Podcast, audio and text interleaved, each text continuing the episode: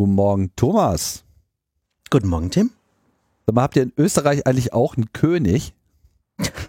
Für Österreich, das wäre die Krönung.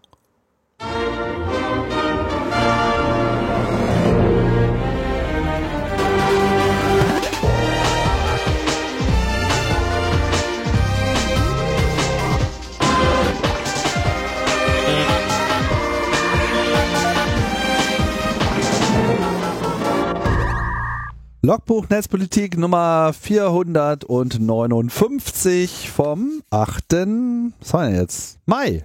8. Mai, Mai genau. 8. Mai, äh, immer noch 2023, genau. Und ihr habt es schon gehört, Thomas ist da. Hallo Thomas. Hallo Tim. Denn äh, Linus ist noch außer Puste von der letzten Sendung und, und muss mal kurz aussetzen. Ja, so ist das halt. Ähm, ja, aber wir wollten dich ja sowieso mal wieder äh, zurück in der Sendung begrüßen und insofern passt das ja ganz gut. Ja, freut mich hier zu sein. Und wir haben einen fetten Themensack mitgebracht. Ja, aber einen König habt ihr nicht. Nein, aber wie geht's dir so als halber Brite jetzt mit dieser Krönung? Hat das irgendwas mit dir gemacht? Du hast es dir so sicher angeschaut, oder? Ich habe es mir natürlich nicht angeschaut. Bist du dem entkommen? Also ich hatte das, das Internet war voll damit. Ich bin dem wirklich weit, weitgehend, ich habe das eigentlich im Wesentlichen nicht, nicht wirklich zur Kenntnis genommen. Also mich interessiert es auch wirklich gar nicht. Also es ist, es ist einfach für mich überhaupt gar kein Thema, was mich auch nur ansatzweise in irgendeiner Form emotional tangiert. Das ist belanglos ich habe das ja eh schon mal gesagt, ich habe eine gewisse Faszination mit mir fremden, bösartigen Organisationen wie katholische Kirche, FIFA und Adelshäuser gehören dazu. Und ich habe mir das natürlich angesehen und in Österreich haben wir ja irgendwie, wir waren ja nur mal etwas so als Land, mhm. als wir noch eine Monarchie hatten. Da waren wir groß und einflussreich und es gibt eine gewisse Faszination in Österreich mit Monarchie, auch wenn das ja irgendwie nach dem Ersten Weltkrieg verboten ist bei uns. Adelstitel von und zu gibt's gar nicht mehr. Mhm. Aber ich habe mir das angeschaut und es war faszinierend, wie inhaltsleer es ist und wie schlecht die Performance war. Ich meine, dieser Typ hat sich sein gesamtes Leben auf diesen Moment vorbereitet und das wirkte jetzt nicht so, als, als, als hätte das auch für ihn in dem Moment jetzt irgendwas Erhebendes gehabt. Und ich meine, sowas soll ja irgendwie verzaubern und, und äh, das vielleicht sogar eine Verbindung zu Gott herstellen. Dadurch wird es ja legitimiert. Aber davon habe ich gar nichts mitbekommen oder gespürt. Hm. Ja, so ein bisschen unbeteiligt, finde ich, wirkt er generell und ist, aber ich, ich mache mir wirklich also überhaupt gar keine äh, Gedanken darüber. Mich, mich tangiert das auch jetzt so mit meiner Reststaatsbürgerschaft. Äh, äh, eigentlich wenig. Also ich meine, ich habe natürlich mental irgendwie mit, mit Britannien seit diesem Brexit sowieso äh, abgeschlossen so und, und, und warte jetzt sozusagen auf den Tag, wo mich das Land wieder beeindruckt. Und das wird noch eine Weile dauern, glaube ich.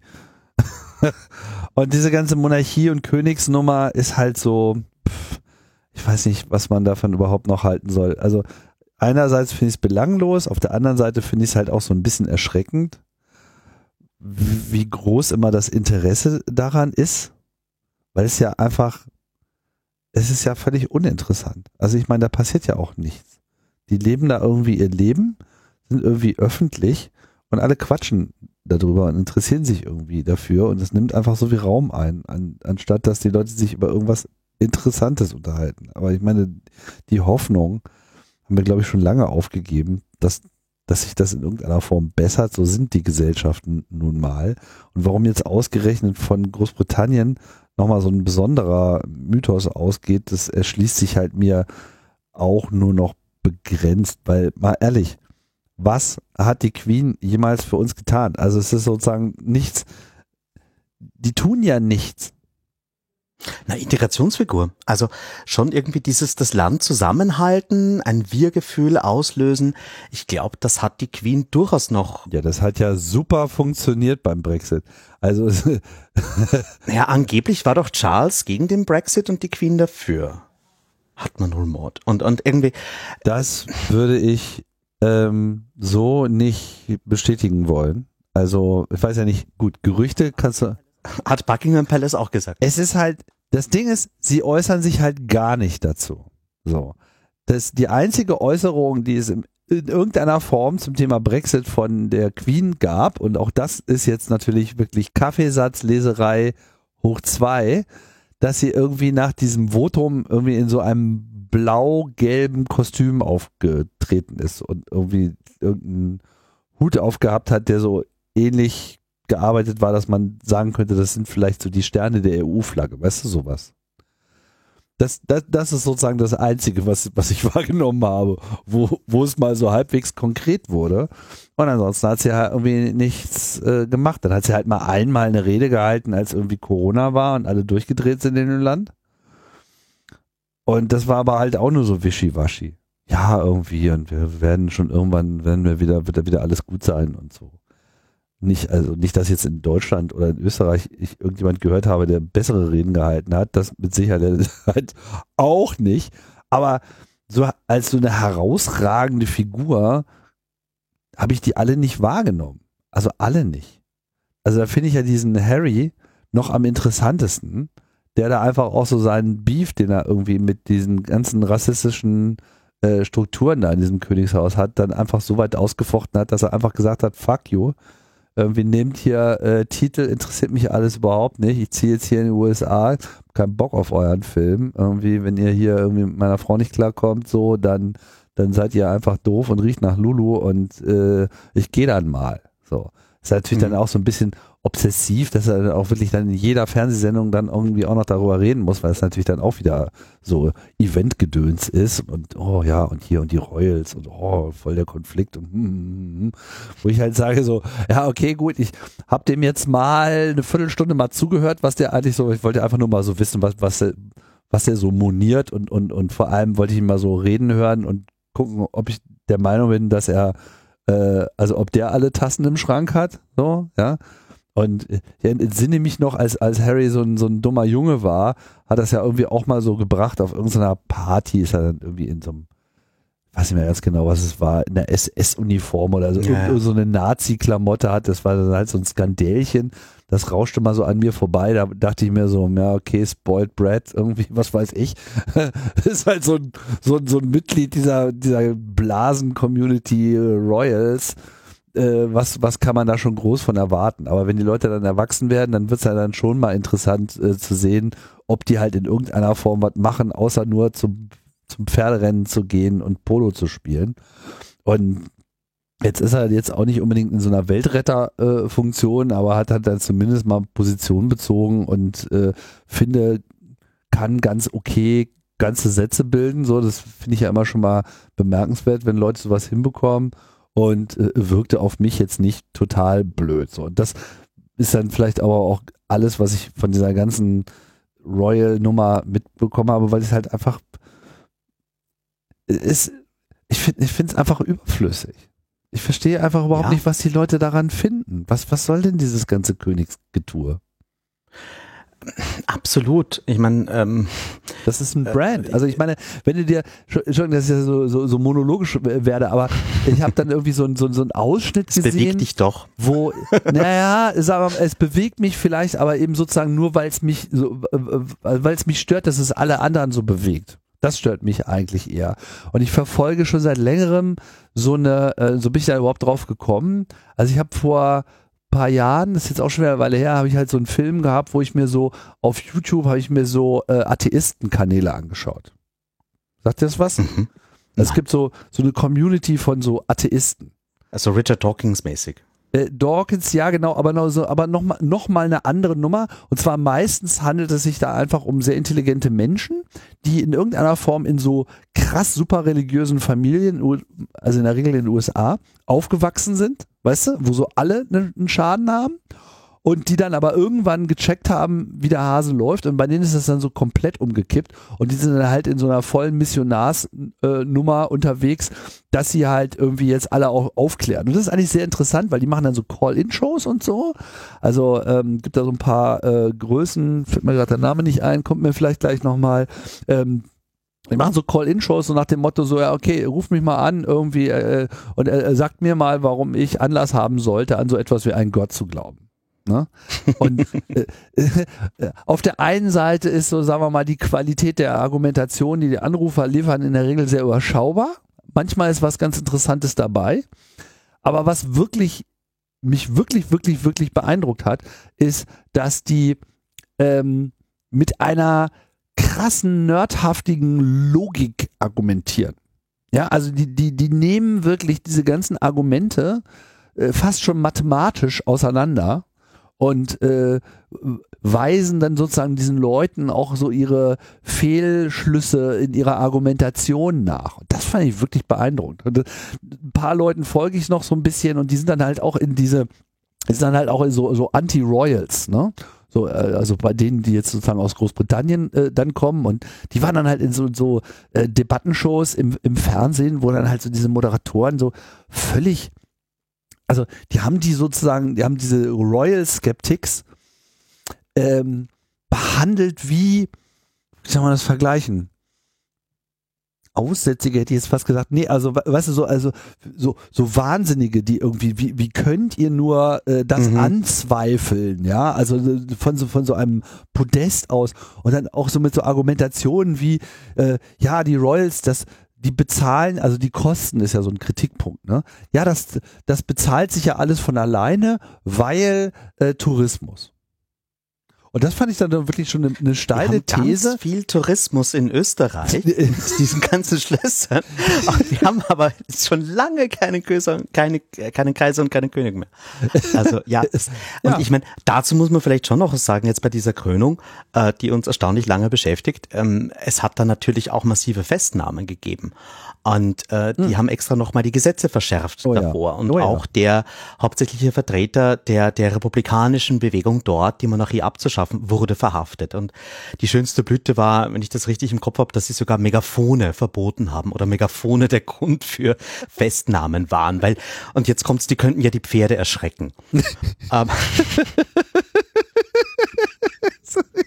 so geil. Sie können einfach mit Kritik überhaupt nicht umgehen, ne? Und das ist so, das erschüttert die so in den Manifesten. Dann schaut man sich an, so, okay, Leute, worum geht's euch eigentlich um, um so eine, so eine Familie, die irgendwie der, der, euer halbes Land gehört, so und sozusagen so Oberhaupt dieser ganzen Oberklasse ist, die einfach den Großteil des Besitzes dieses Landes unter sich aufteilt und für den Rest bleiben so ein paar Brotkrumen über. Und sowas feiert ihr. Also das finde ich also wirklich sowas von absurd und das, die, die können echt alle mal gehen. Da ist nichts dabei.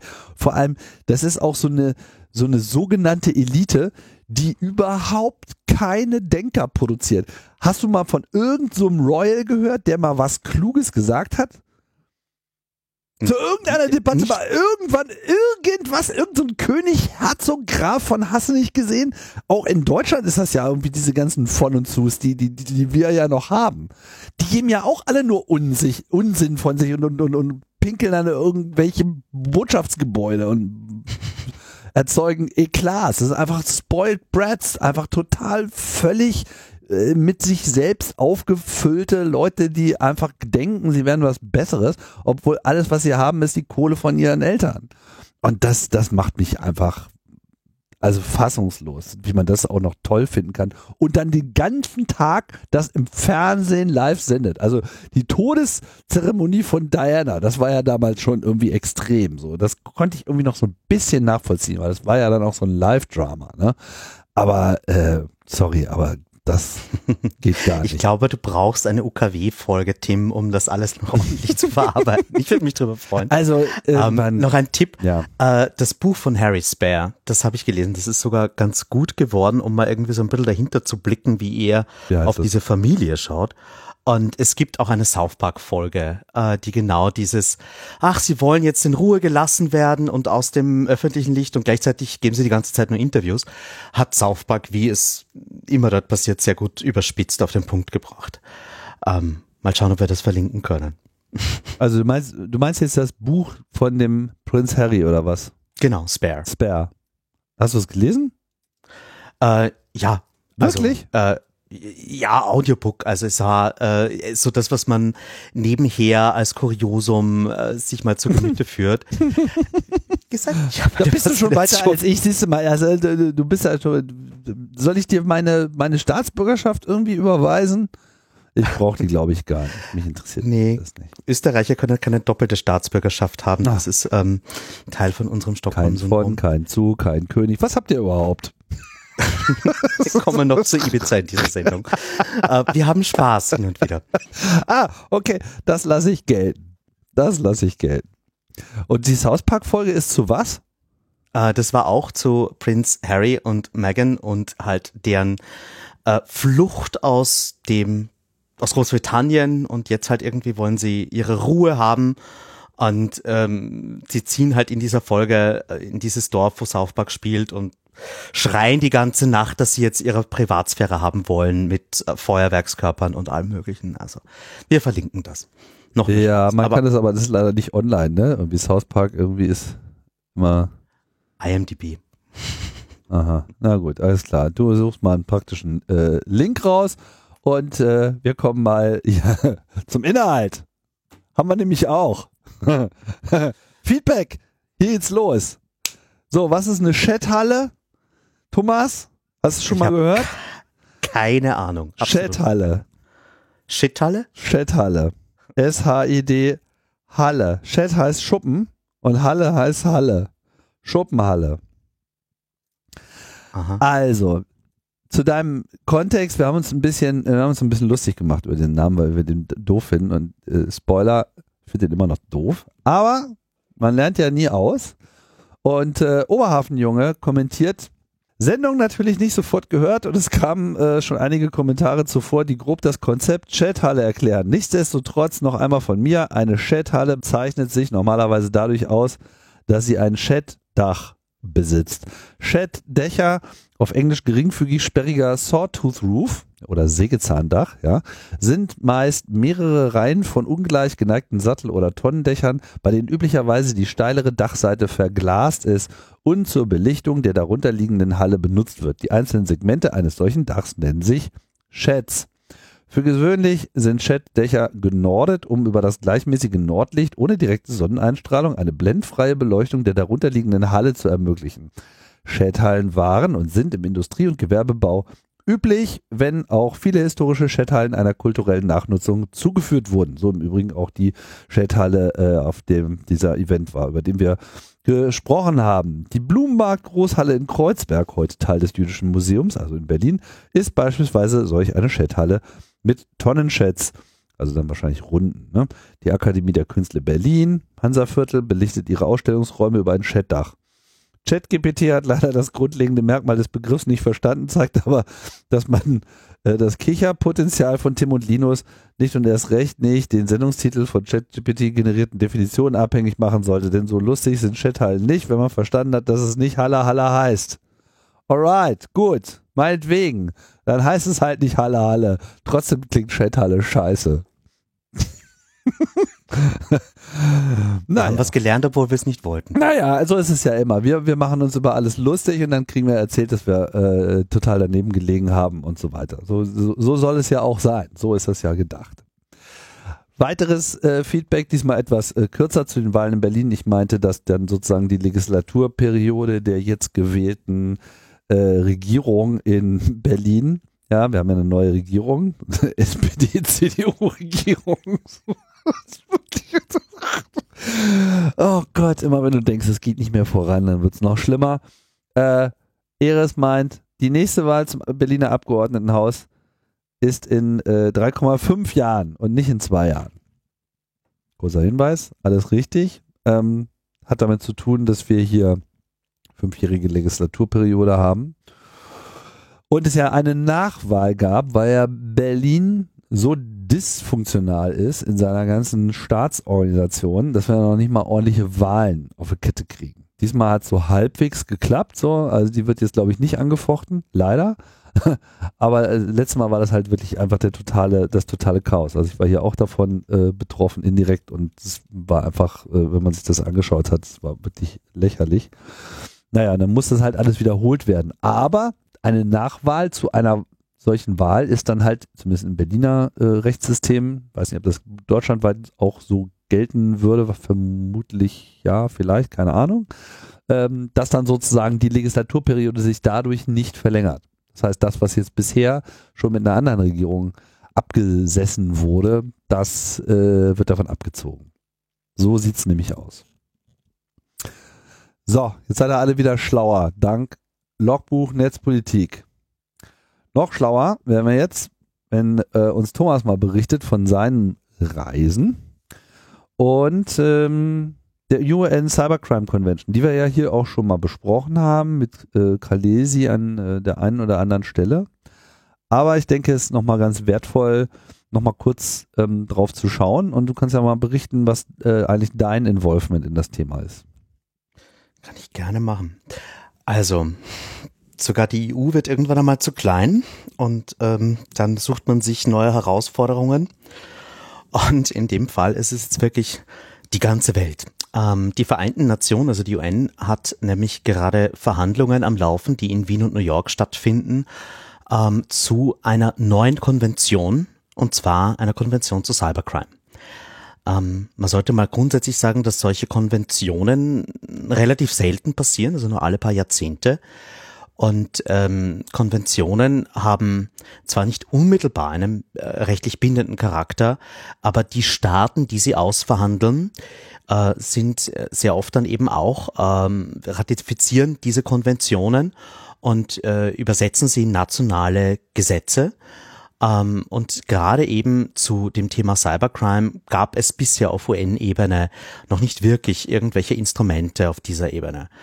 Ähm, das heißt, wir reden hier von einem weltweiten Vertrag, der die Strafgesetzbücher in ganz vielen Bereichen umschreiben könnte. Ähm, wir haben von dem, was hier sozusagen wirklich geregelt werden sollte, geht es einerseits darum, was ist illegal.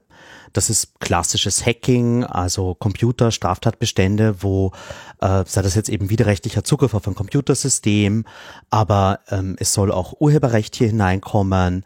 Es sollen ähm, äh, auf jeden Fall ganz viele analoge Straftaten, wenn sie mit einem Computer begangen werden, auch als Cybercrime definiert werden, was eine sehr große Ausweitung ist, also auch Fraud äh, und alles, was irgendwie mit Geld oder mit Kreditkarten zu tun hat. Ähm, es gibt auch ähm, meinungsbezogene Straftatbestände, ähm, von Terrorismus angefangen, aber auch andere aufwiegerische Tatbestände sind hier davon umfasst.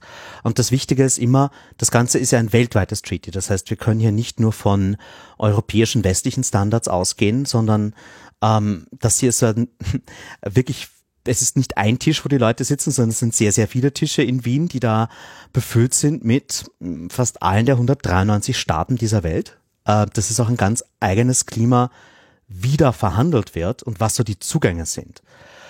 Ähm, mit dieser Konvention werden auch Überwachungsmaßnahmen normiert.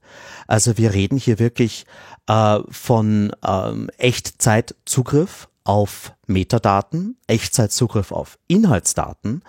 Es geht teilweise um Zugriff auf ähm, Server in Drittländern. Das heißt, dass man auch ähm, sich direkt am Betreiber ähm, wenden kann. Ähm, es soll auch um staatliches Hacking gehen. Darum wird noch sehr stark gerungen.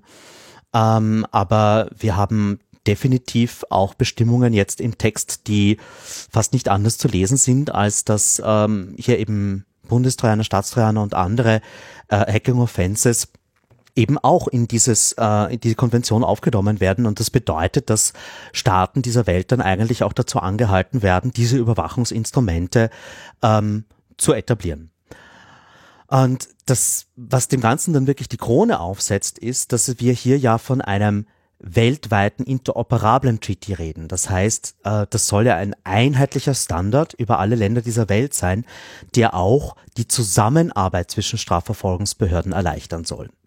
Sprich, wenn du eine computerbezogene Straftat in Land A hast und du glaubst, die Verbrecher liegen in Land B, bedienen sich einer Serverfarm in Land C und haben eine Bank in Land D, willst du da in Zukunft ähm, viel schneller ähm, auch wirklich gegen diese ähm, Personen vorgehen können.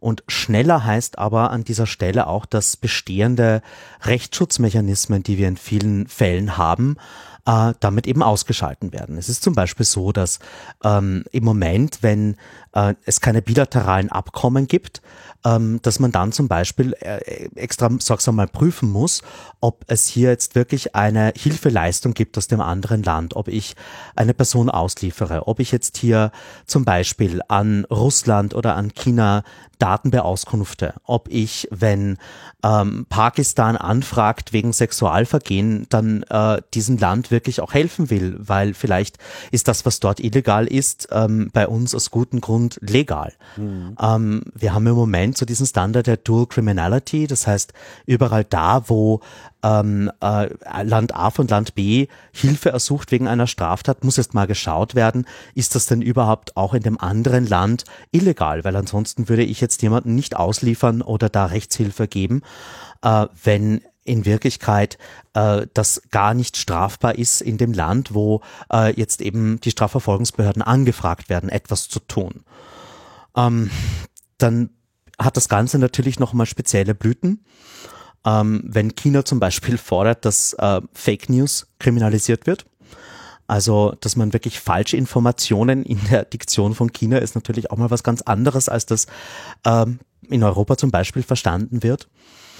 Ähm, wir haben äh, einiges an, an Kopfschmerzen schon bekommen durch die USA, die auf der einen Seite in manchen Punkten Verbündeter sind, in anderen aber wirklich auf äh, fast derselben Seite wie äh, Russland stehen, gerade wenn es so um Datenschutz geht, ähm, hören wir da auch von den Vertretern der USA, dass Datenschutz ja nur yet another human right is and it shouldn't be explicitly mentioned. Also wieso nennen wir das überhaupt? Ähm, haben wir so Länder wie Ägypten, die wirklich sagen so, We've counted into convention there's 20 times the mention of human rights. This is not a human rights treaty. They should all be strapped.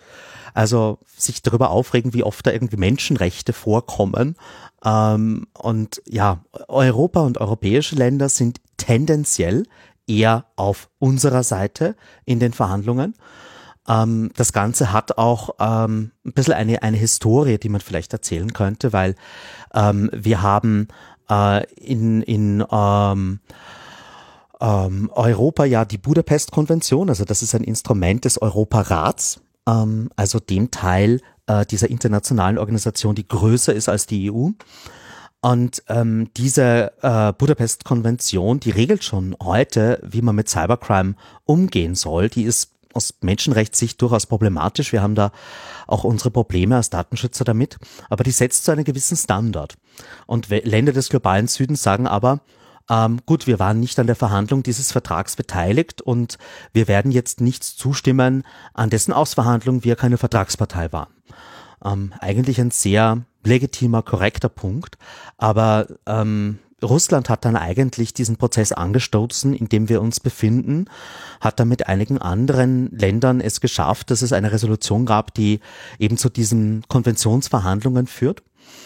Ähm, das Ganze ähm, hatte seine Anfänge 2017, ist seit einem Jahr in dem jetzigen Zustand mit wirklich formalen Meetings, ähm, ungefähr zwei, drei Mal im Jahr. Wir hatten gerade im April die fünfte Session, wo dann eben wirklich auch verhandelt wird. Man muss sich das so vorstellen, da kommen wirklich alle Länder dieser Welt zusammen und wir als Zivilgesellschaft dürfen ganz hinten im Saal sitzen und ähm, dann eben, das ändert sich, wann man drankommt mit Reden, aber wir können sozusagen Rederecht beantragen und haben dann ähm, die Möglichkeit wirklich ähm, vor der gesamten äh, UN ähm, zu äh, argumentieren und wirklich auch unsere Punkte zu machen. Äh, ich verlinke auch die Reden, die wir da gehalten haben. Also meine Kollegin Tanja Facherthaler hat das für uns gemacht. Mhm. Und ähm, man hat auch den, die Möglichkeit, Änderungsanträge einzubringen. Das war echt cool, weil die wurden dann teilweise auch aufgegriffen äh, und auch von Staaten unterstützt. Also wir haben teilweise schon Text vorgeschlagen, der in den jetzigen Drafts ähm, schon übernommen wurde.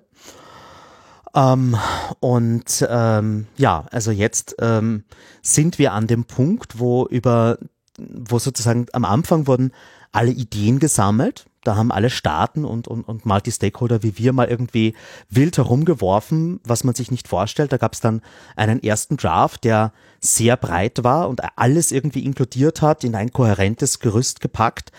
Ähm, und ähm, der wurde jetzt durchdiskutiert im Jänner und im April. Und da haben äh, zu jedem einzelnen dieser Textteile auch die Staaten und dann wir als Multi-Stakeholder was sagen dürfen.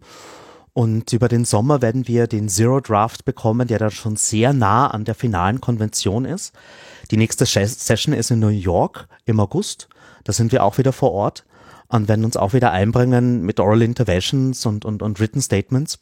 Kannst du mal kurz sagen, dann, wenn du meinst mit wir?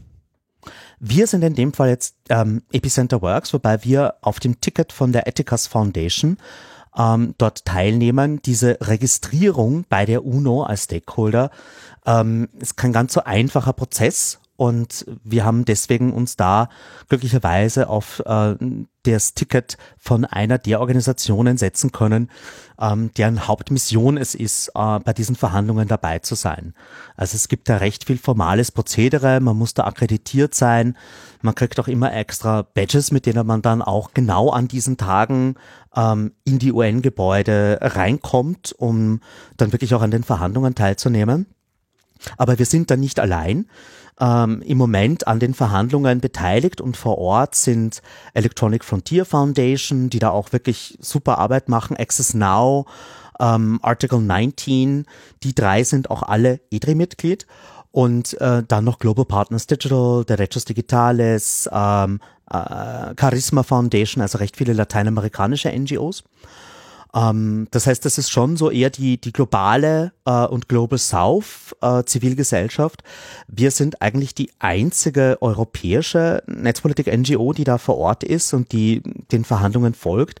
Auch EDRI hat das nicht in seiner Mission, weil das ist ja über der EU und, und äh, EDRI macht nur Europarat und nichts darüber hinaus. Aber es macht halt total Sinn, dass wir hier äh, aus einer europäischen Perspektive auch zum Beispiel für ein Datenschutzkapitel argumentieren. Das ist das, wo ich meinte, die USAs geben uns gerade sehr viel Gegenwind, weil aus einer europäischen Sicht ist es natürlich so, wenn du jetzt irgendwelchen Staaten Zugriff erlaubst auf die Daten von Europäerinnen oder und, und Europäern oder vielleicht sogar die Möglichkeit hier äh, Funkzellenauswertung zu machen oder auf die Server von Firmen in Europa zuzugreifen, vielleicht sogar wirklich bei Telekom-Operators Fangschaltungen oder Echtzeitdatenausleitungen zu veranlassen, dann ist natürlich das Datenschutzniveau in diesen Ländern entscheidend dafür, ob du diese Anfragen beantwortest oder nicht. Und ähm, das ist aber im Moment überhaupt noch nicht gegessene Sache, ob wir da hinkommen werden oder nicht. Ähm, wie gesagt, wir wissen Juli, August, in welche Richtung es geht. Ähm, das Ganze kann auch immer noch scheitern wenn es keine Zweidrittelmehrheit gibt unter den Staaten dieser Welt für diesen Vertrag, dann wird er auch scheitern, dann wird er nicht angenommen. Mhm. Ähm, und wenn er die Zweidrittelmehrheit findet, ähm, dann ist nur noch die Frage, wer ratifiziert ihn auch. Also die Länder müssen zuerst mal sich zu dem Vertrag bekennen, indem sie dafür stimmen, dass das eine UN-Konvention wird. Und das ist, wie gesagt, nur was, das passiert alle 20, 30 Jahre, das ist dann relativ in Stein gemeißelt. Also das ist die, das Kochrezept für die Überwachungsgesetze, die wir eigentlich dann überall auf der Welt sehen werden. Und auf die Art, wie Staaten Daten miteinander austauschen. Und dann ist nur noch die Frage, welche Staaten ratifizieren das Ganze und welche nicht. Und da hängt ganz viel an den USA die im Moment ja mit dem US Cloud Act eher so ein anderes System fahren, wo sie sagen, ja, ja, ihr könnt gerne zu unseren Unternehmern äh, kommen und dort irgendwie die Daten abfragen, da müsst ihr nicht mehr zum FBI gehen, aber dann wollen wir auch reziprok natürlich Zugriff auf die Server, die bei euch stehen. Das ist so in a nutshell, was im US Cloud Act steht. Das wäre dann auch Geschichte, wenn diese UN-Konvention so kommt. Ähm, also hat wirklich sehr viel Potenzial, Schaden anzurichten und hat deswegen, glaube ich, ähm, auch relativ viel ähm, Aufmerksamkeit verdient. Also ein bisschen vielleicht, du hast ja gesagt, Konventionen gibt's nur alle paar Jahrzehnte.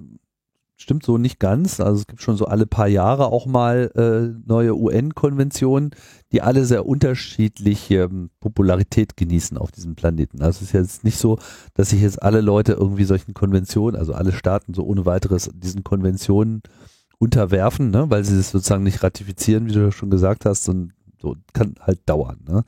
Aber das ist halt so auf dem Level, es gibt so eine UN-Konvention äh, zur Beseitigung jeder Form von Diskriminierung der Frau. Also ist von mhm. 1981. Ich glaube, da ist noch äh, was zu holen. Es gibt eine UN-Konvention gegen äh, Folter, die öfter mal äh, zitiert wird, Rechte der Kinder etc., Biodiversitätskonventionen äh, etc. pp. Das wäre halt eine solche. Und alle paar Jahre gibt es solche Konventionen. Ich meine, ich finde es in gewisser Hinsicht, mm, ja, soll ich sagen, wir wollen ja irgendwie, also Menschen können in verschiedenen Ländern leben, aber sie leben halt definitiv auf diesem Planeten. So. Und ich meine, so mittelfristig muss sich ja quasi diese globale Gesellschaft in irgendeiner Form bei allen Unterschieden in irgendeiner Form mal einigen, wie man eigentlich sozusagen auf diesem Planeten koexistieren möchte. Das klappt bisher so, naja, so meh. Ne? Und äh, selbstverständlich gehören natürlich auch solche Perspektiven mit rein. Und ähm, ich habe nur so den Eindruck, dass, dass diese Konvention zu diesem Thema irgendwie so ein bisschen früher kommt, als ich damit gerechnet hätte. Ich weiß nicht, wie es dir so dabei geht. Naja, Hast du damit gerechnet, dass sowas kommt? Hat sich das deiner Meinung nach? Ähm, es war auch eigentlich immer, wenn man, wenn man äh, mit Leuten geredet hat, äh, die schon an, bei Budapest dabei waren, also das ist eben diese Council of Europe Convention, die es da schon länger gab. Also die Budapester Konvention gegen Datennetzkriminalität heißt es genau. also schön.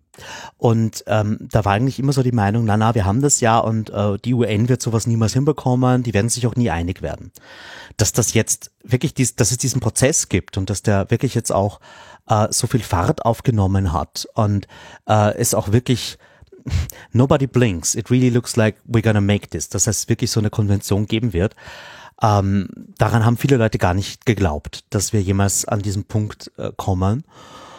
Ähm, und ob das jetzt zu früh oder zu spät ist, also äh, einige Leute sagen, dass das schon ähm, äh, relativ spät ist, weil natürlich ist es ein äh, Kriminalitätsfeld, das schon in vielen Ländern um sich gegriffen hat. Äh, ich, ich will auch äh, Strafverfolgungsbehörden überhaupt nicht absprechen, dass es da viele Situationen gibt, wo man diesem Verbrechen nicht Herr wird, wenn es keine internationale Kooperation gibt. Ähm, sowohl was ähm, den total befürwortenswerten Wissensaustausch gibt. Also ich glaube, wir wollen alle irgendwie Strafverfolgungsbehörden haben, die äh, wissen, was das Internet ist und äh, einen nicht wegschicken. Somit dafür sind wir nicht zuständig, wenn man da jetzt eine Anzeige wegen illegalen Dingen im Internet machen will.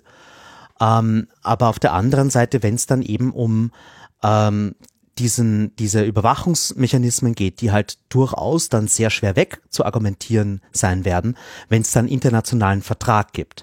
Also da kann der Staat sich halt auch immer aufreden, du, pff, darauf hat sich die UN geeinigt, wir setzen das jetzt hier nur um. Und dann eben gerade durch den grenzüberschreitenden Zugriff und die Anwendbarkeit dieser Maßnahmen glaube ich schon, dass wir eine neue Qualität hinbekommen. Ähm, wohingegen jetzt bei den anderen von dir genannten sehr wichtigen Konventionen zum Frauenschutz, Kinderschutz und zur Folterprävention, die, die ja eher immer so ähm, Vorgaben machen, die Staaten für sich umsetzen sollen aber wo es nicht darum geht, dass man dann grenzüberschreitend so viel tut. Man kann Vergleiche ziehen, das ist auch sehr gut. Dadurch schafft man einfach auch einen Standard, an dem alle Länder zu messen sind. Aber hier wollen ja auch wirklich die nationalen Behörden äh, äh, das Ganze umsetzen und gemeinsam dann zur Anwendung bringen. Also, was siehst du denn jetzt sozusagen, mal abgesehen von eurem Aktivismus, was wo denkst du denn, muss denn sozusagen eine Aufmerksamkeit geschaffen werden und wo muss es eine Debatte geben und welche Möglichkeiten gibt es, sich daran zu beteiligen? Also wir verlinken ganz viele Informationen. Es gibt erschreckend wenig Medienberichterstattung zu diesem Thema. Mhm. Ähm, deswegen wollte ich hier auch mal drüber sprechen, um so in der Nutshell mal zu zeigen, was äh, steht hier eigentlich auf dem Spiel. Ähm, alle Dokumente sind online, auch die Recordings der äh, Verhandlungssitzungen sind online. Man kann sich das auch wirklich anschauen, wenn man will. Das sind immer so zwei Wochen geblockte Verhandlungssitzungen bis früh bis spät, also kein leichter Tobak. Ähm, und es gibt aber eben auch die Einreichungen der Zivilgesellschaft von ähm, anderen Institutionen, die sich hier mit uns positiv äußern. Und ähm, insgesamt äh, mehr Aufmerksamkeit für den Prozess ist, glaube ich, immer gut. Es ist halt ähm, jetzt innerhalb von Europa wirklich nicht so, dass man ähm, groß etwas ähm, ändern kann, dadurch, dass die Staaten in Europa ja wirklich für das Gute hier stehen, unter Anführungszeichen. Also es deckt sich wirklich so das, was EFF, Access Now, Article 19 und wir so als Forderungen haben, sehr genau mit dem, was an ähm, Forderungen jetzt von europäischen Staaten kam. Ähm, insofern ist es halt eher so die Frage, wo findet sich die Welt denn hier? Und ähm, da, ja, gibt's halt auch ganz unterschiedliche äh, Zugänge. Also wenn dann eben so die karibischen Staaten, die haben da wirklich große Probleme teilweise mit Cybercrime und kommen aber aus einer ganz anderen rechtlichen Tradition auf dieses Thema zu. Äh, insofern, äh, ich traue mir bei dem Thema auch fast keine Prognose abzugeben, wo wir da am Ende äh, landen werden. Weißt du, bei EU-Themen, ich habe jetzt schon so viele Gesetze fertig verhandelt, ich weiß ungefähr, wo es landen wird. Ja, man hat mhm. so, okay, gut, hm, da starten wir, das sind die Beteiligten. Ah, ich gehe mal davon aus, dass wir da oder da landen werden. Kann ich hier nicht die Erfahrungswerte fehlen mir auch. Ähm, äh, ich, ich bin selber ein bisschen begeistert bei dem Prozess und versuche halt über die Events, die wir jetzt in Wien gemacht haben, die hatten eine große Pressekonferenz, die verlinken wir auch, kann man nachschauen, und halt relativ Lobbying vor Ort, also halt wirklich mit den Vertretern der Staaten darüber zu sprechen, wie sie das Ganze sehen und ähm, ob man hier nicht doch vielleicht so ein bisschen werben kann, wieso das Ganze auch nur wirklich angenommen werden kann in westlichen Ländern, wenn man Menschenrechtsstandards inkludiert. Wenn das kein optionales Add-on ist, sondern wirklich auch Teil der Konvention, dann kann man sich darauf verlassen und ähm, ja, ob sich das ausgehen wird im August, wissen wir mehr. Im Juni 2024 äh, ist die UN General Assembly, wo es dann formal abgestimmt wird. Vielleicht gibt es im Jänner 2024 noch eine letzte Verhandlungsrunde. Das ist so der Plan. Und das findet jetzt alles in, immer in Wien statt oder? Wie New York. Das wechselt. Okay. Und wie viele Veranstaltungen waren das jetzt bisher? Also im April war die fünfte offizielle Verhandlungsrunde. Das sind immer zwei Wochen, ähm, wo von früh bis spät eben ähm, alle zusammenkommen. Es ist hybrid, aber der Großteil der Leute sind vor Ort. Und äh, dann gibt's eben ähm, die Möglichkeit für die Staaten mal Stellung zu nehmen und wann auch immer der Chair es erlaubt, äh, können eben auch wir als Multi-Stakeholder sprechen. Das war manchmal am Ende jedes Kapitels, manchmal äh, erst nach einem Cluster. Also dann hast du äh, teilweise nur alle paar Tage, wo du sprechen kannst.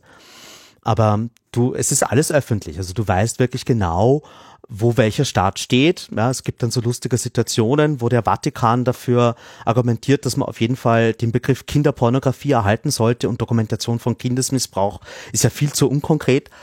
Ähm, oder die USA. Ja, ja, es sind, es sind wirklich sehr skurrile Blüten, die man da mitbekommt. Und äh, das Orgel ist aber, die Leute sind relativ zugänglich. Also wenn man menschlichen Draht zu ihnen aufbaut, ähm, kann man kann man durchaus eben Dinge mitgeben. Manche Staaten sind auch sehr äh, gesprächig und sagen auch relativ offen, wie sie den Prozess wahrnehmen, wie sie andere Staaten wahrnehmen.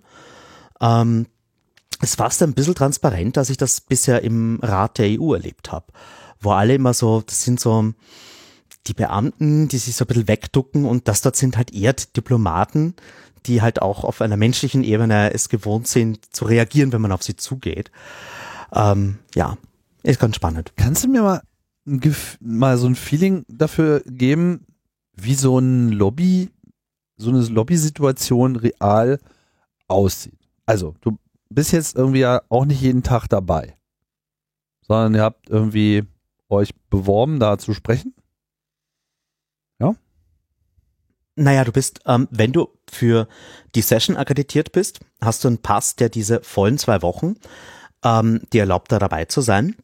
Und wir teilen es uns auf, also meine Kollegin und ich, mhm. ähm, weil die ganze Zeit, alle zwei Wochen ist sehr heftig, aber es ist immer jemand von uns da, eben auch weil wir nicht wissen, wann wir reden. Mhm. Dass wir halt einfach immer reagieren können und dann hast du unter den NGOs, teilst du dir mal auf, ähm, wer macht nur das Monitoring, ähm, wer schaut vielleicht, ähm, wer gerade im, im Raum ist und versucht, ähm, zum Beispiel dann, wir haben immer so ein Mapping, wo wir versuchen zuzuordnen, ähm, durch den gesamten Text der Konvention, was wird dazu gesagt von den einzelnen Staaten und wo gibt's vielleicht Bruchlinien, an denen man arbeiten kann. Und die eigentlichen Gespräche mit den Vertretern der Staaten machst du dann auf Basis von diesem Wissen, dass du ähm, entweder auf einer äh, inhaltlichen Ebene gleich kommst, dass du sagst so, das und das sehen wir übrigens so und wirklich in der Sache kommentierst. Ähm, das kann auch sein, ähm, we would like to understand, also du versuchst irgendwie, auch wenn du, du, du es ist keine Kritik, ja, aber du versuchst halt immer so ein, ein Gespräch aufzubauen und, und indem du sie verstehst, auch Verständnis für deine Position zu schaffen. Ähm, ganz viel ist dann aber auch eben so auf einer menschlichen Ebene. Also ähm, wir haben zum Beispiel eben einige Leute aus Lateinamerika da und da ist es immer super easy, weil die mit den Leuten aus recht vielen Ländern dann in einer in ihrer Muttersprache sprechen können. Ähm, genauso auch äh, Rama, der Kollege von Access Now aus Indien. Ähm, und wir haben halt eher so die europäischen Länder, auf die wir uns fokussieren, teilweise eben auch USA und äh, Neuseeland, Australien, die auch sehr wichtig sind für diesen Prozess. Und dann schaust du halt, dass du mit den Leuten ins Gespräch kommst und halt ähm, clever deine, deine Punkte platzierst. Ähm, es gibt da jetzt wenig, was unausgesprochen ist, bis auf die Sachen, von denen du ausgehst, dass sie irgendwann später passieren. Also schlägt noch ein Staat irgendwie vor, dass man vielleicht zum Beispiel, was die, was die EU gemacht hat, was uns überrascht hat, ähm, dass du die Überwachungsmethoden entkoppelst von den äh, Kriminalitätsbestimmungen. Dass du sagst, okay, ich definiere zwar hier, was illegal sein soll, dann definiere ich, welche Maßnahmen ich zur Verbrechensbekämpfung habe, aber die sind nicht one-on-one miteinander verlinkt, sondern alles über einer gewissen Strafhöhe kann zum Beispiel ähm, die, die ähm, Metadatenausleitung von einem Telco beantragen und nicht nur die gelisteten Straftatbestände. Das hat uns überrascht. Das ähm, war was, das sie angeboten haben dafür, dass es ein Datenschutzkapitel gibt zum Beispiel. Also diese Abtausche, die Staaten machen. Ähm, das ist ganz schwierig zu antizipieren und das, das sind auch gut gehütete Geheimnisse. Ähm, aber ja, wie gesagt, es ist auch ähm, für mich wirklich nochmal was Neues, so in diesem Prozess dabei zu sein, weil UNO hatten wir vorher einfach noch nicht. Und ähm, du hast halt vor allem auch zwar Verhandler aus all diesen Staaten da, aber viele der Entscheidungen werden dann trotzdem äh, in den Hauptstädten getroffen und äh, sind eher so die Einschätzungen, die du mitgeben kannst ähm, und und äh, vielleicht einen Eindruck, aber ein wirkliches Überzeugen, dass das die richtige oder falsche Position ist. Ähm, die Entscheidung wird nicht im Saal getroffen. Wenn du jetzt sagst, du redest mit einem Land, also wie, wie viele Leute sind denn das da pro Land, die da irgendwie präsent sind? Also es sind, äh, ich glaube, keine Delegation reist alleine an. Vielleicht die ganz kleinen Länder, aber die meisten sind zumindest zu zweit, zu dritt. Ähm, Deutschland ist zum Beispiel mit fünf Leuten da.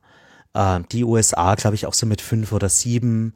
Und Österreich sind, glaube ich, nur zwei oder drei Leute, obwohl das ja für die ein Heimspiel ist. Ähm, es gibt auch Funding der UNO für kleinere Staaten, da überhaupt hinzukommen. Das ist nicht selbstverständlich. Ähm, äh, China ist, glaube ich, wirklich nur mit einer oder zwei Personen da. Und das ist auch ganz lustig, weil die liest alles ab, was sie sagt. Da ist sozusagen ähm, das Handy vorm Gesicht, liest auf Chinesisch vor, hat aber die Übersetzung im Ohr und schaut eigentlich nur, dass es richtig wiedergegeben wird auf Englisch für die anderen. Ähm, und ähm, ja, relativ wenige Staaten lassen sich zuschalten. Also das ist wirklich die Minderheit. Ähm, kommt vielleicht alle 20, 30 Wortmeldungen mal vor, dass jemand remote zugeschalten wird. Der Großteil der Staaten, die sprechen, sind auch wirklich vor Ort. Und jetzt kannst du mal, was das ich, Österreich, hast du, viel, hast du gesagt, für Österreich ist wie, wie in Deutschland? Es sind also zwei, drei Leute. Also zwei, die Delegation, die bestellt wurde, sind sieben Leute. Das, das haben wir nachgeschaut, aber jetzt wirklich vor Ort gesehen ich, war, ich hoffe, ich verpetze jetzt niemanden, habe ich wirklich nur so, glaube ich, eher zwei, drei Leute. Ja, was mich mal interessieren würde, ist, aus, also wie sind diese Delegationen zusammengesetzt? Also was sind das für Leute? Sind das, das sind alles Leute aus dem Ministerium. Ähm, das ist eigentlich immer äh, Außen- und Justizministerium, teilweise auch Innenministerium. Also das sind Leute, die Law Enforcement Corporation machen. Also die auch äh, bilaterale Abkommen ähm, für, für Strafrechtskooperationen verhandeln. Das sind Leute, die äh, sich um ähm, Strafrecht kümmern in den Mitgliedstaaten. Teilweise sind es Staatsanwälte, teilweise sind es Polizistinnen, äh, teilweise sind es äh, Diplomaten. Äh, wir haben relativ viele Cyberbotschafter vor Ort. Das gibt es ja inzwischen auch. Es gibt Botschafter fürs Internet. Ähm, äh, du hast dann zum Beispiel auch Interpol hier äh, vor Ort. Ähm, ist auch ganz lustig. Ich glaube, das kann ich an dieser Stelle sagen. Aber es war auch ganz lustig. Da waren wir mal irgendwie ähm, nach diesen, diesen, äh, es gibt da auch so Kleingruppen. Gewisse Themen werden ausgelagert in Kleingruppen, äh, wo die Staaten dann abseits des Plenums nicht öffentlich verhandeln. Ähm, aber als Ausgleich dafür, dass das nicht öffentlich ist, gibt es dann so ähm, ähm, kleine Debriefings, wo man sich in einen Call hängen kann und dann kriegt man sozusagen die äh, Infos von den Verhandlern, worüber geredet wird und kann halt auch wiederum Input liefern. Ähm, es ist ganz wichtig, dass alles gehört wird dort und man dann danach handelt, ist eine andere Frage, aber man wird gehört. Und ich war halt irgendwie auch mal in so einem Call und genau äh, gegen äh, mit dem Rücken zu mir sitzt mit dem äh, mit seinem Rücken zu mir der Vertreter von Interpol und äh, ich drehe mich dann halt irgendwann um nach dem Call und wollte nur Hallo sagen und sehe so richtig, wie er die Screenshots von dem Call, wo er die NGO-Leute eingekreist hat, dann per Signal weiterschickt an seine Kollegen. Also die machen schon auch teilweise Opposition Research dort. Ähm, aber du hast natürlich äh, die Strafverfolgungsbehörden, für die ist das Vested Interest. Das ist die, ähm, das, das Spielfeld, auf dem sie dann die nächsten Jahre, Jahrzehnte gemeinsam kooperieren können oder eben auch nicht. Ähm, für die ist es auf jeden Fall ein, ein ähm, ganz, ganz wichtiger, ganz wichtiges Thema und so wie bei allem, was aus dem Innenministerium kommt, da muss man halt auch aus Menschenrechtssicht draufschauen. Mhm. Hm. Right. Also äh, jetzt diese, was habe ich mir das jetzt gut gemerkt? Also fünf Sessions gab es und die letzte ist jetzt in Wien gewesen. Genau. Hat zwei Wochen sechste. gedauert und die ist mhm. jetzt wann zu Ende gegangen? Das war im April. Im Müsste April. ich nachschauen. Okay. Ja, und jetzt gibt es noch eine Mitte sechste April. und dann kommt noch eine, wie vielte? Siebte. Also eine, im Grunde gibt es eine fix angesetzte Session im August in New York. Es ist auch avisiert im Jänner eine in New York.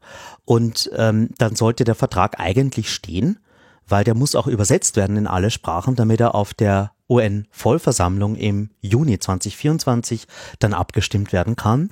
Das ist der Zeitplan.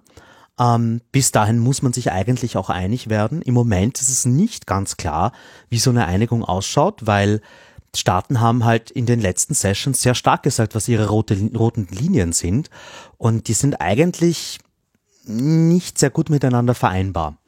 Also da jetzt den Mittelweg zu finden, auf den man sich einigen kann, ist eine Herausforderung äh, für, für den Chair. Der Chair ist eine algerische Diplomatin, die das sehr geschickt managt. Ähm, ich traue da schon zu, was vorzulegen, aber ja, man wird es dann halt sehen, ob das auch in der Gesamtwetterlage funktioniert, weil du hast zum Beispiel, es war ja wirklich erst wir im ähm, Jänner diesen Jahres angefangen haben zu verhandeln.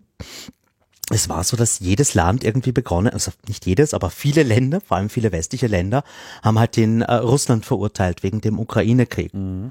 Ähm, und ähm, es ist da schon sehr aufgeladen. Und wenn man weiß, dass Russland das Ganze initiiert hat, dass es überhaupt so einen Vertrag gibt, ähm, ja, aber wie gesagt, die sind da nicht alleine. Es gibt auch äh, Länder des globalen Südens, die sehr berechtigt sagen, wir brauchen so etwas. Und ähm, es wäre ein bisschen billig, wenn man jetzt sagt, so, wir sind jetzt als Europäer dagegen, weil wir haben ja eh unsere Instrumente, die für uns funktionieren. Ähm, ja. Gut, super. Also tolle äh, Sache, aber nach New York fährst du dann nicht? Es wird auf jeden Fall jemand von uns aus New York dabei sein, aber wahrscheinlich macht das meine Kollegin Tanja, die auch hauptsächlich da für uns gesprochen hat die meiste Zeit. Ähm, die hat auch früher mal bei der UNO gearbeitet, bevor sie bei uns war. Und äh, sie ist da wirklich wie ein Fisch im Wasser. Also ich bin das? so wie alles bei uns, Tim, spenden. Wir haben dafür keinerlei Grants oder sowas bekommen, äh, bei, bei New York äh, wird halt irgendwie ein Airbnb oder sowas, um da billiger unterzukommen. Aber ähm, wir wissen noch nicht, ob wir alle zwei Wochen schaffen werden oder äh, nur eine oder nur für Tage. Aber wir sind auf jeden Fall dort. Und die restliche Zeit schauen wir, dass wir uns zuschalten. Ähm, und ja. Und das Schaffen hängt von Zeit ab oder von Geld ab? Das hängt von Geld ab. Ja, also New York ist wirklich scheiße teuer. Ja. Okay. Also mit anderen Worten, wenn genug Kohle äh, da ist für die Aktion, dann äh, nimmt er auch vollständig daran teil. Ja, auf jeden Fall. Also dann noch die vollen zwei Wochen. Ja. Alright. Muss man ja auch mal äh, sagen, so. Ich meine, ist ja schon eine, eine extreme Anstrengung, die ja weitgehend äh, unter Ausschluss der Öffentlichkeit stattfindet, also der Medienöffentlichkeit. Du hast ja schon beklagt, dass da sozusagen so viel nicht drüber äh, berichtet wird. Ne? Und trotzdem gibt es halt Aktivisten, die sich da äh, die Zeit nehmen, das Ganze zu begleiten und zu diskutieren, das Ganze aus der Perspektive der ähm, Gesellschaft ne? und eben nicht der Staaten.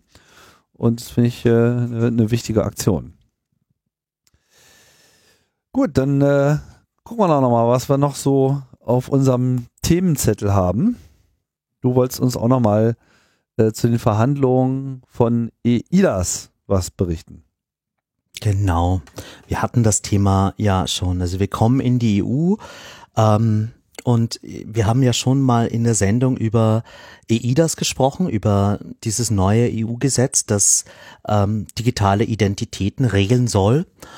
Und ähm, wie schon mal ausgeführt, mit diesem Gesetz kommt äh, eine European Digital Identity Wallet. Ähm, so nennt sich eine App, die laut den Vorstellungen der EU-Kommission bald auf unser aller Telefonen sein soll, mit der wir uns elektronisch ausweisen können gegenüber Dritten, sowohl Staaten wie auch, ähm, also staatlichen Einrichtungen wie auch äh, privaten Firmen. Das Ganze soll auch dazu dienen, rechtsgültig Verträge zu unterschreiben. Führerschein soll man darüber ähm, vorweisen können und auch Covid-Zertifikate, also Covid-Impfungen, äh, ähm, aber eben auch einen Altersnachweis soll man über diese EIDAS Wallet äh, erbringen können. Und wie schon mal ausgeführt, das Ganze äh, ist halt aus Datenschutzsicht wirklich ähm, hochproblematisch, weil damit Identifizieren super einfach und vor allem gratis wird. Das ist es ja im Moment nicht. Wenn ich Leute im Moment irgendwie elektronisch äh, rechtsgültig identifizieren will, dann zahle ich da halt doch irgendwie einen ein- bis zweistelligen Eurobetrag dafür. Und da mit so einem Instrument könnte das ähm, viel alltäglicher werden, dass wir wirklich unsere bürgerliche Identität hergeben. Und ähm, nachdem auch ganz viele Gesundheitsdaten ähm, bald in dieser Wallet landen werden, gibt es auch wirklich die Gefahr, dass über uns Informationen ähm, angefragt werden, die wir sonst vielleicht nur mit dem Arzt teilen würden, zum Beispiel welche Allergien man hat oder welche ähm, genetischen Prädispositionen oder auch Impfstatus und solche Dinge. Ja, das ist immer noch äh, sozusagen die Ausgangsbasis gewesen, dass man hier ähm, sehr viele Risiken eigentlich hat und versucht, aber denen mit Safeguards Herr zu werden. Wie gesagt, das Gesetz komplett abzulehnen, wäre politisch äh, nie und nimmer durchgegangen. Vor allem auch, ähm, weil ja hier Google und Apple schon in den Startlöchern stehen und äh, in der EU es immer so diesen Zugang gibt, solange wir eine Lösung machen, ist die immer besser, als wenn sie aus Silicon Valley kommt. Ähm, auch ein Zugang, den ich irgendwie nachvollziehen kann. Aber ja, nichtsdestotrotz, ähm, dieses äh, Gesetz ist jetzt in den letzten Zügen. Ähm, wir müssen hier wieder mal kurz erklären, wie die EU funktioniert, weil wir befinden uns gerade in dem schwierigsten Teil von EU-Gesetzgebung, dem sogenannten Trilog. Also ähm, Kommission. Ich will, ich, will, ich will erklären. Mach du, mach du. Also Vorschlagsrecht hat immer die Kommission, ne? die äh, sind sozusagen diejenigen, die sich äh, denken, da müsste man mal was machen. So, das Parlament kann darauf nur reagieren, kann das diskutieren, kann sich eine Meinung dazu bilden, das tut sie in den Ausschüssen. In diesen Ausschüssen äh, werden dann im Wesentlichen die Position des Parlaments erarbeitet als Antwort auf den Vorschlag der Kommission. Und äh, letztlich geht es aber in dem Trilog und da kommt dann halt diese dritte äh, äh Entität der EU, die immer gerne vergessen und auch vor allem gerne verwechselt wird. Wir hatten ja vorhin schon den Europarat erwähnt. Ja, es gibt den Europarat außerhalb der EU, aber es gibt halt auch noch den European Council der EU und das ist eben quasi die Vertretungsgruppe der Staaten, also der Regierungen, der aktuellen Regierungen. Und die haben dann halt immer noch ein Wörtchen mitzureden. Und erst wenn die drei sich dann äh, hinter verschlossenen Türen auf einen Kompromiss geeinigt haben, dann kann das Ding äh, abgesegnet werden. Ganz genau. War ja. richtig, ja? Super. Ja. Und ähm, wir haben halt schon sozusagen, Kommission hat vorgestellt, Parlament hat seine Meinung, seine Version des Gesetzes, der Rat, die Mitgliedstaaten hat seine Version des Gesetzes. Jetzt müssen die drei sich einig werden. Und ähm, hier ist es so, dass an diesem Gesetz gerade sehr intensiv verhandelt wird. Also wir haben, glaube ich, ähm, zwei bis drei ähm, Arbeitssitzungen jede Woche Und ähm, dann ähm, wird die ganze Zeit eben über den Text ähm, drüber gegangen. Man versucht irgendwie Lösungen zu finden. Im Moment ähm, liegen die Verhandlungen noch relativ weit voneinander entfernt. Im Moment ist so ähm, das Thema Unique Persistent Identifier, also diese eindeutige Kennnummer, die hier kommen soll, die in Deutschland verfassungswidrig wäre, wie wir immer wieder betonen. Ähm, die, die ist gerade ein Stein des Anstoßes. Worüber noch gestritten wird, ist die Frage, naja, welche Firmen können hier eigentlich mitspielen? Und was tun wir denn, wenn eine Firma Schindluder betreibt? Also kann man jemanden ausschließen von diesem Ökosystem, dieser digitalen Wallet? Ähm, kann eine Firma, die hier zugelassen ist, alles anfragen? Oder müssen da Datenanfragen erst freigeschalten werden? Zum Beispiel, dass man Gesundheitsdaten nur dann anfragen darf, wenn man einen legitimen Use Case dafür hat. Wenn man zum Beispiel auch ähm, Datenschutzfolgeabschätzung gemacht hat, wie es die DSGVO vorschreiben würde. Äh, über diese Details wird gerade noch gestritten. Ähm, und im Moment haben wir gerade eine schwedische Ratspräsidentschaft. Äh, das wechselt ja immer ähm, jedes halbe Jahr. Ab Juli sind dann die Spanier dran und ich rechne damit, dass wir dieses Jahr ein fertiges Gesetz bekommen werden. Ich glaube nicht mehr, dass es sich noch unter den Schweden ausgehen wird, aber es machen einige Stakeholder enormen Druck, dass man hier schnell fertig wird. Noch hält das Parlament die Linie. Ähm, und es ist aber eben in diesem Rhythmus jetzt alle ähm, alle paar Tage kommen neue Gesetzestexte. Ein Großteil davon schafft den Weg dann auch zu uns. Wir dürfen unsere Meinung sagen, dürfen teilweise auch Vorschläge machen. Und dann versucht man halt irgendwie die Mehrheit im Parlament zusammenzuhalten für einen guten Text, der sich dann im besten Fall auch noch durchsetzen muss gegenüber das, was äh, die Mitgliedstaaten so sagen. Und die Kommission, das ist auch ganz spannend, ähm, die ist ja eigentlich gar keine Vertragspartei hier. Also die sitzen zwar mit im Raum, und die dürfen auch was sagen, aber eigentlich müssen sich nur Parlament und Rat einig werden, damit es ein Gesetz wird. Weil die beiden müssen ja am Ende auch noch drüber abstimmen. Die Kommission ähm, kann ja nicht äh, Ja oder Nein sagen, wenn die nicht happy sind mit dem, was da beschlossen wird. Bad luck. Ähm, sie haben das Gesetz auf den Weg gebracht, aber sie können nicht am Ende die Reißleine ziehen. Und ähm, Khaleesi hat ja eh schon mal irgendwie diese tolle Serie empfohlen, The Parliament. Da sieht man das in der zweiten Staffel auch recht gut und das ist wirklich sehr realistisch dargestellt. Ähm, am Ende, wenn sich die Mitgliedstaaten und äh, das Parlament einig sind, ist es wurscht, was die Kommission sagt. In der Praxis ist es aber eher umgekehrt. Wenn die Kommission sich auf die Seite von Parlament oder Rat stellt, dann hat die andere Seite meistens verloren. Und äh, ja, genau in diesem Verhandlungsdreieck sind wir jetzt gerade. Ähm, und äh, ja, ich hoffe, dass so die roten Linien von uns erhalten bleiben. Das ist, das ist, das ganz Wichtigste ist eine Nichtdiskriminierungsregel. Also Leute, diese, die diese Wallet nicht verwenden wollen, sollen in keiner Weise Nachteile erfahren dürfen. Es muss verboten sein, Leute schlechter zu behandeln, nur weil sie diese Wallet nicht haben. Ähm, das Zweite, was uns ganz wichtig ist, ist, dass die Unbeobachtbarkeit gewahrt ist, dass nicht irgendwer zentral zuschauen kann, ähm, welche Social Media Services ich nutze, wo ich einkaufen gehe, äh, gegenüber wem ich mein Impfzertifikat vorzeige. Und äh, zuletzt natürlich auch, dass man irgendeine Handhabe hat gegen ähm, fraudulent Use Cases, also wenn die Wallet verwendet wird, entgegen dem Interesse der Nutzer, wenn äh, betrogen wird damit, wenn Identitätsdiebstahl passiert.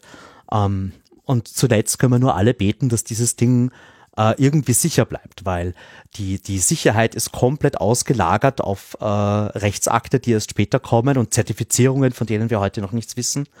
Ähm, und ich glaube, dass hier ähm, viele ähm, Hackerinnen und Hacker noch sehr viel Spaß damit haben werden. Ich meine, du musst dir nur vorstellen, das sind die Finanz-, Gesundheits- und Identitätsdaten von Hunderten von Millionen Menschen in einem einzigen System. Also der Tech-Surface ist, ist riesig von dem Ding. Ähm, aber ja, da stehen wir gerade. Alles klar. Ja, ich bin gespannt, was da für äh, Standards rauskommt. Ich meine, als meintest irgendwie, wir wollen das nicht von Silicon Valley äh, definieren lassen. Ich habe manchmal so den Eindruck, dass Silicon Valley das irgendwie aber mit den Standards noch ein bisschen besser versteht, so wie das eigentlich zu funktionieren hat. Aber ich will mal jetzt nicht gleich glauben, dass es mal wieder äh, alles so auf der Qualität deutscher Ministerien läuft, so, weil dann wären wir verloren. Ja, also was erschreckend ist, ist, wie wenig technischer Sachverstand dort am Tisch sitzt. Also es gibt einen Experten von der EU-Kommission, der da immer im Raum ist. Und ansonsten sind es eigentlich nur hm, politisch besetzte Leute. Und wenn man sich, äh, also Bekannter von unserem Verein, der, der bei uns auch Mitglied ist, hat so diesen ISO Mobile Driving License Standard mitverhandelt und kommt halt aus der IT Security und ähm, der kriegt, glaube ich, wirklich graue Haare durch das, was ich ihm da die ganze Zeit erzähle. Ja. Und äh, das, das ist halt ähm, kein technikgetriebener Prozess, um es freundlich zu sagen. Ja. Jetzt bin ich richtig beruhigt. okay. Kann ja gar nichts schiefgehen. Ist ja eigentlich für alles äh, gesorgt, ne? Ah, so. Ja, keine Garantie für das, für das Resultat, aber ich glaube immer noch, wir haben eine reale Chance auf ein gutes Gesetz, also auf eines, das zumindest mal Safeguards beinhaltet, dass das Ding ordentlich umgesetzt werden kann. Ob es dann am Ende schief geht, da müssen wir, also pff, es wird zumindest die Template-Implementierung Open Source sein. Wenn es nach uns geht, auch, uns geht auch die komplette Software Open Source. Ähm, zumindest die, die die Wallet äh, begründet, nicht die von dem Common Interface, das so der Klebstoff zwischen den einzelnen Teilen ist. Also wir hoffen, dass wir zumindest dann wirklich auch neutral auf Basis ähm, der bestehenden Systeme das auch analysieren können. Es gibt inzwischen auch schon erste technische Spezifikationen, die wir auch analysiert haben, aber die sind alle noch sehr unterkomplex. Also man sieht, dass da ähm, die, die, die Gruppe, die das Ganze technisch implementieren soll, ist auch ähm, locker eineinhalb Jahre hinter dem jetzigen Verhandlungsstand. Ähm, und ähm, am Ende muss man es natürlich an der Implementierung bemessen, nicht an den guten Ideen und politischen Versprechen. Aber politische Versprechen bringt uns vielleicht auch gleich zur Netzneutralität, oder? genau. Ein äh, mittelgroßes Thema haben wir noch auf der Liste, nämlich mh, hm, dein Lieblingsthema. Ist da irgendwas ja. passiert? Ja, na, ich, ich bin ja Mr. Netzneutralität. Ich habe gedacht, ich kann in Ruhestand gehen und es ist alles erledigt. Und dann vor einem Jahr im Mai hat ähm, äh, die eigentlich von mir geschätzte ähm, Kommissarin Vestager sich auf die Seite ihres Kollegen Thierry Beton gestellt und äh, befürwortet ja seitdem diese Idee der Netzgebühren, der sogenannten Fair Share Abgabe. Ähm, was ist damit gemeint? Naja, es ist gemeint, dass man die Geschäftsmodelle der Telefonära übers Internet drüber stülpt, indem man ähm, das Funktionieren des, des Kabels im Internet, ja, von dem, was die ISBs wie die Deutsche Telekom uns allen verkaufen. Da reicht's nicht mehr, wenn wir als Nutzer dafür zahlen, dass wir ins Internet dürfen, sondern die, die uns erreichen wollen, müssen jetzt auch zahlen dafür, ähm, dass wir sie erreichen dürfen. Also es soll eine Netzgebühr bei den Inhalteanbietern eingehoben werden, äh, vornehmlich mal nur bei den großen Inhalteanbietern, wenn man da näher hinschaut, sieht man aber, dass ähm, ganz viele öffentlich-rechtliche und private Medien hier mit betroffen sind. Ähm, ganz viele Angebote von der öffentlichen Hand, E-Learning und so weiter, die auf Cloud-Anbietern hosten, die natürlich hier zahlen müssten.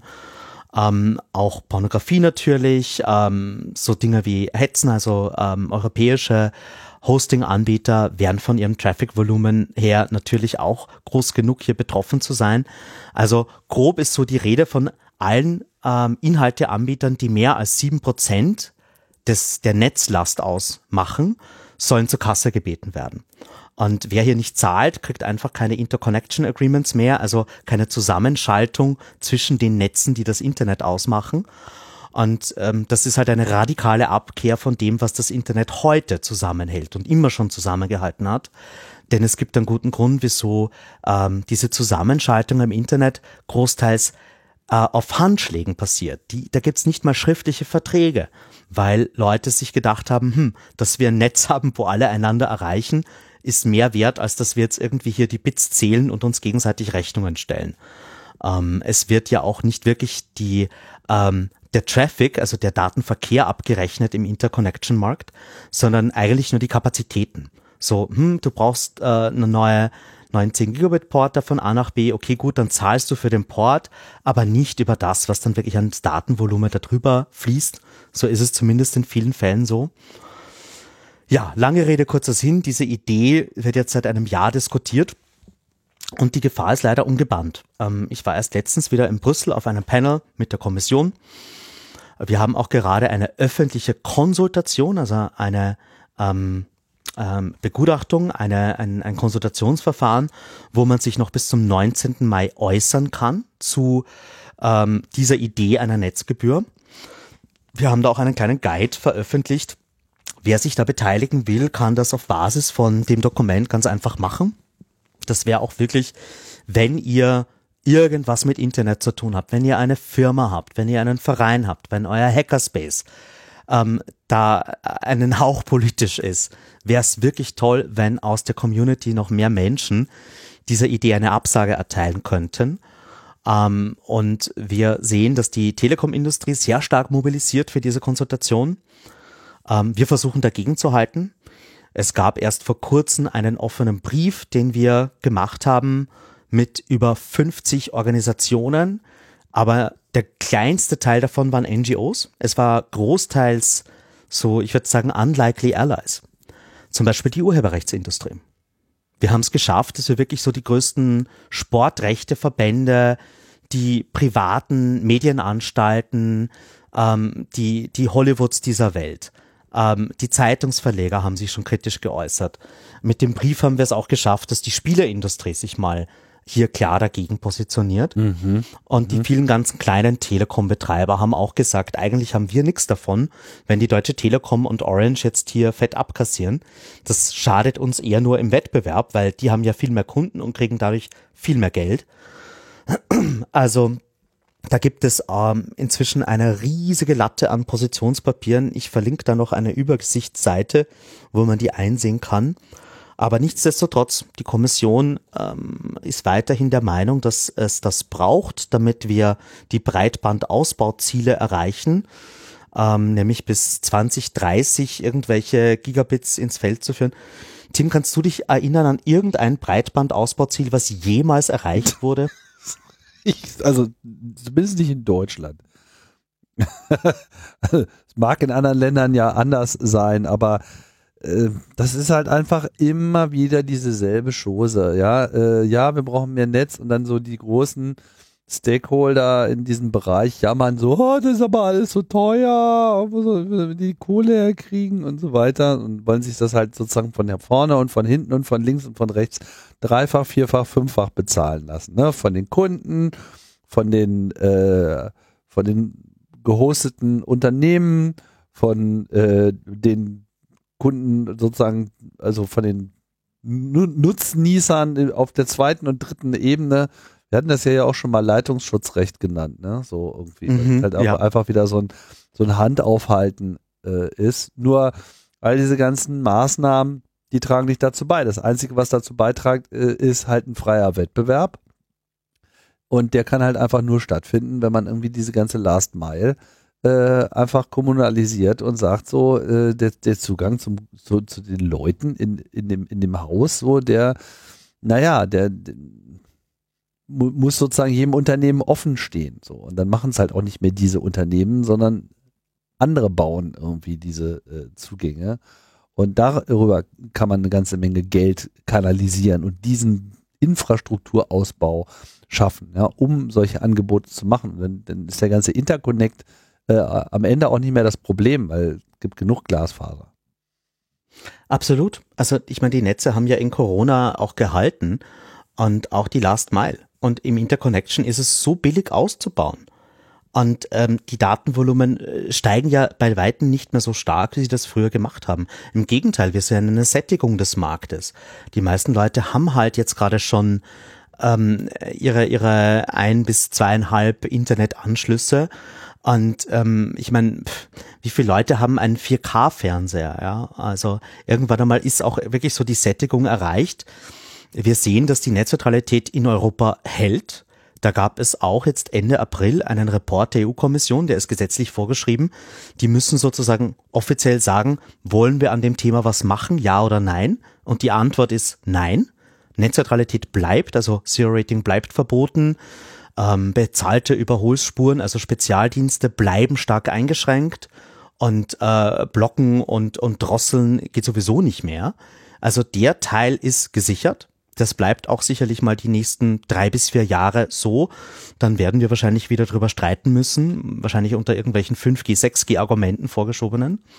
Aber dieser Kampf ist jetzt so der Weg, wie diese großen Telekom-Unternehmen, die Big Telcos, noch einmal aufgebären, doch bitteschön die Welt und das Geschäftsmodell des Internets umzukrempeln, damit es für sie einfacher wird. Und Digitalkommissar Thierry Breton war halt früher mal Chef von Orange, von France Telekom. Der ist ihr bester Mann. Der ist jetzt gerade noch genau in der Position, dass er ihnen helfen kann. Und der probiert alles, was er kann. Und deswegen muss man ihn stoppen. Wenn wir es schaffen, dass wir kein Gesetz bekommen von ihm bis September, Oktober diesen Jahres, dann sind wir safe für diese Gesetzgebungsperiode. Und im Mai wird gewählt, da ist dann danach keine Zeit mehr für so etwas. Also man muss jetzt diese Begutachtung wirklich noch kampanisieren, möglichst viel Sachverstand, Nerdverstand damit in die Debatte einfließen lassen und dann hoffen, dass es reicht und dass alles irgendwie mit mit mit äh, rechten Mitteln zugeht. Also ich meine, es ist im Moment wirklich beachtlich, wie viel Widerstand es gibt. Deutschland hat sich ja, ja klar positioniert, die Niederlande, Finnland, Belgien, Dänemark und Österreich auch. Da haben wir überall schon Aussagen, dass wir das eigentlich für eine schlechte Idee halten. Und ähm, jetzt geht's halt um die letzten paar Monate noch, ähm, weil ich gehe davon aus, dass Breton das schon längst vorgeschlagen hätte, diese Idee einer Netzgebühr, wenn er Einstimmigkeit unter seinen Kolleginnen in der EU-Kommission hätte. Da braucht er nämlich Einstimmigkeit für neue Gesetze. Solange er die nicht hat, sind wir safe. Und ähm, das ist jetzt gerade so das Spiel. Sobald wir das irgendwie geschafft haben, weiterhin ihm vorzuenthalten, ähm, können wir das mit der Netzneutralität hoffentlich endlich mal abhaken. Ich will was anderes machen. ich, ich fühle mit dir. Es ist zu lang. Ich gehe in Ruhestand. Na gut. So. Ähm, Gute Nachricht. Ja, Moment. Die gute Nachricht. Ja, damit. Wuhu. Die Wiener Hacking-Firma DSIRF ist heute, as we speak, 8. Mai, hops gegangen und stellt alle ihre Geschäfte ein. Aha. Ähm, Linus Erzähl hatte mal, da ja. Was ist denn DSIRF? DSIRF ist der Hersteller der Spionagesoftware Sub-Zero oder Notweed.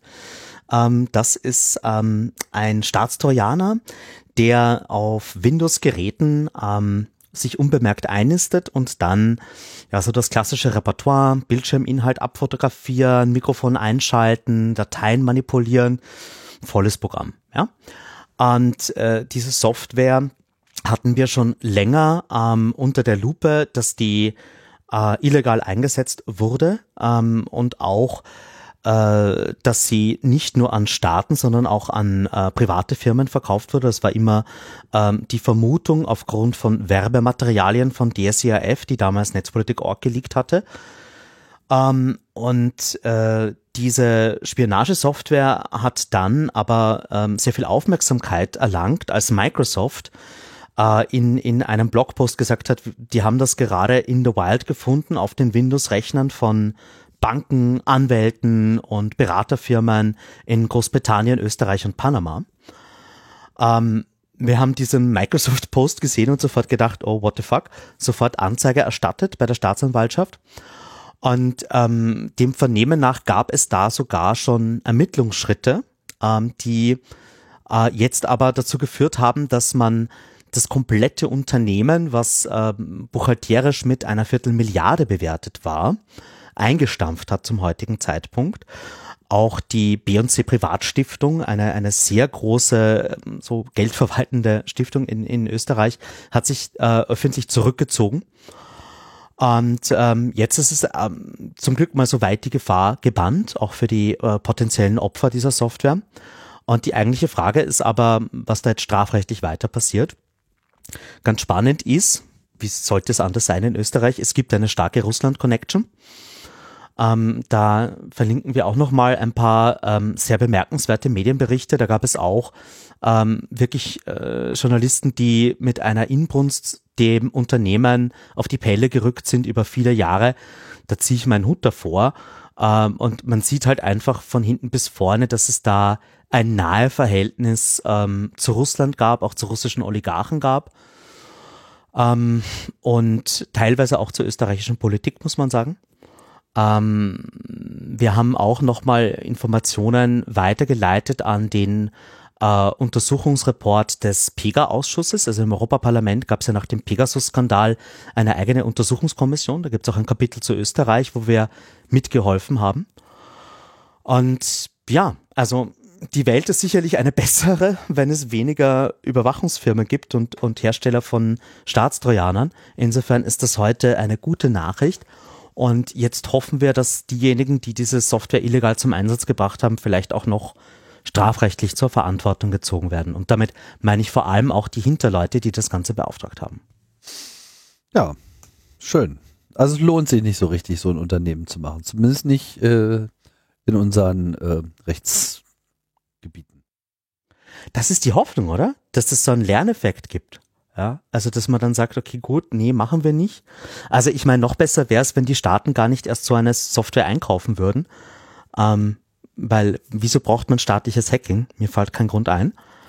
Ähm, und ja, ist auf jeden Fall ein guter Schritt. Eine andere gute Nachricht äh, kommt aus der Chat-Kontrolle und ich vermelde jetzt einfach nur und äh, äh, lasse den restlichen Theaterdonner äh, für Kalisi, die sich da viel besser auskennt als ich. Aber es gab jetzt gerade wieder mal ein Gutachten ähm, über die Verfassungswidrigkeit der Chat-Kontrolle und diesmal aus einem ganz ähm, interessanten Eck, nämlich von dem wissenschaftlichen Dienst des Rats der Europäischen Union, also von den Mitgliedstaaten. Oh ja.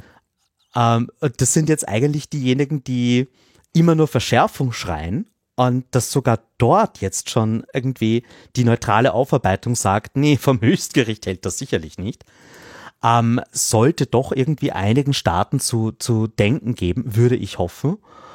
Ähm, aber leider ist genau das Gegenteil der Fall, weil ähm, ja, es gab dort jetzt gerade auch wieder die Meldung, dass es eine Gruppe gibt von Staaten, denen der Vorschlag der Kommission nicht weit genug geht und die noch weitere Verschärfungen äh, bezüglich Detection Orders fordern. Und ähm, ja, insofern das Thema bleibt auf jeden Fall ein großes, das jede Aufmerksamkeit verdient hat. Ähm, und ganz spannend ist aber eben auch so diese Perspektive, dass jetzt im Parlament und im Rat eigentlich schon von dem beauftragten Gutachten äh, man weiß, dass das vom Höchstgericht nicht halten wird. Also wem Kinderschutz wirklich ein Anliegen ist, da muss man doch irgendwie schnallen, dass ein Gesetz zu beschließen, das eine Halbwertszeit von Monaten bis wenigen Jahren hat, nicht wirklich irgendwie einem Kind helfen wird. Solche und andere Argumente ähm, machen äh, NGOs äh, in und um EDRI da gerade und ich hoffe, dass sie gehört werden. Ähm, und ansonsten müssen wir halt wieder zum, zum EuGH gehen. Aber das dauert dann halt wieder ein, zwei Jahre. Ja. Ja. Wird dann wahrscheinlich in so einer ähnlichen Dauerschleife landen wie die Vorratsdatenspeicherung. oh ja, oh ja.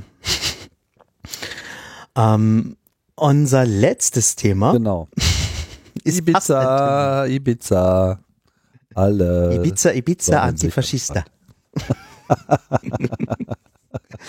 ähm, also, wir haben ja in der Vergangenheit schon mehrmals darüber berichtet, dass der Regisseur des Ibiza-Videos, Julian Hessenthaler, ähm, äh, im vor Gericht stand, äh, wegen Drogendelikten dort auch verurteilt wurde.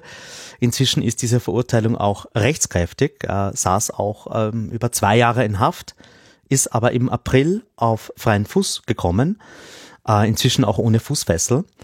Und er nutzt seine neu gewonnene Freiheit, indem er ähm, ja sich auf Bühnen setzt und mal über die ganze Sache spricht, wie das wirklich passiert ist. Ähm, beim Volkstheater gab es da schon zwei Termine, wo er äh, einmal mit Jean Peters äh, vom PEN-Kollektiv und Korrektiv und äh, einmal mit äh, dem Antikorruptionsvolksbegehren und der NGO Sauberen Hände über Antikorruption geredet hat.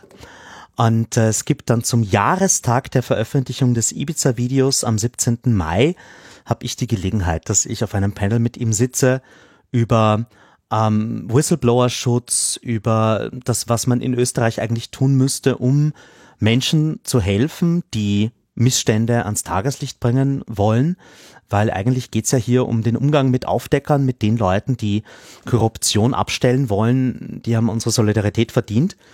Und äh, das ist eine gute Gelegenheit, da mal über dieses wichtige Thema Whistleblower-Schutz zu sprechen und auch, was in Österreich alles schiefläuft, weil das, was damals passiert ist, äh, was ja der Auslöser von Ibiza war, der Mandatskauf, ist bis heute noch nicht strafbar in Österreich. Also ich kann immer noch irgendwie einen Listenplatz verkaufen um 10 Millionen, wie es damals der Fall war, und äh, das ist komplett legal.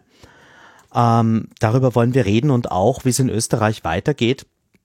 Es ist so, dass ähm, wir ja nächstes Jahr Wahlen haben werden. Und äh, nach allen Umfragen ist die FPÖ die stimmenstärkste Partei. Und äh, in zwei Bundesländern gab es vor kurzem auch wiederum Wahlen, wo die ÖVP wieder in Koalition mit der FPÖ gegangen ist. Also die Konservativen mit den Rechtsextremen. In Deutschland wäre es, wenn die Union mit der AfD koalieren ah. würde. Nur dass in dem äh, derzeitigen Wahlergebnis, wie es prognostiziert wird, die AfD den Kanzler stellen würde.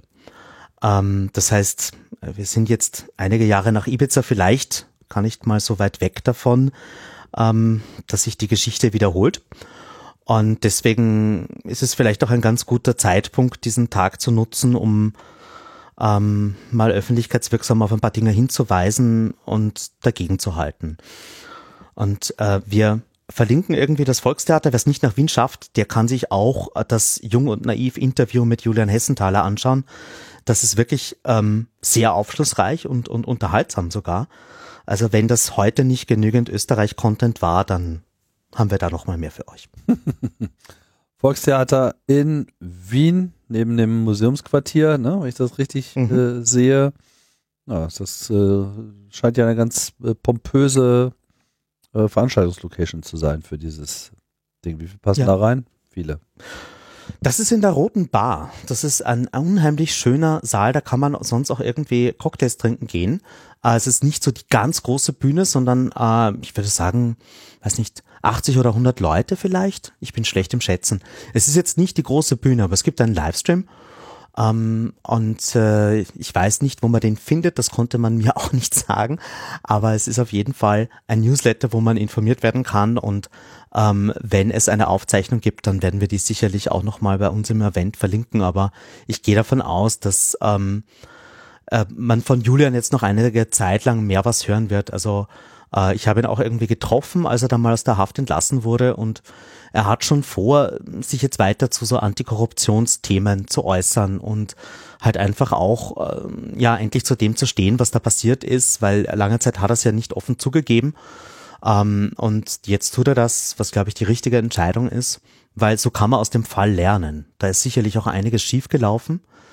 Ähm, aber am Ende des Tages glaube ich schon, dass der Mut, solche Sachen aufzudecken und ähm, dass sich auch mit diesen mächtigen Leuten anzulegen, der hat es verdient, ähm, gelobt und gesehen zu werden. Und eben vor allem ähm, da, wo diese Missstände heute immer noch legal sind, da muss man sich wirklich fragen, ähm, wo gehört Österreich eigentlich hin? Hm, hin und wieder, ja, habe ich da so auch so meine Zweifel. Vielleicht doch mal mit, wieder mit dem König probieren.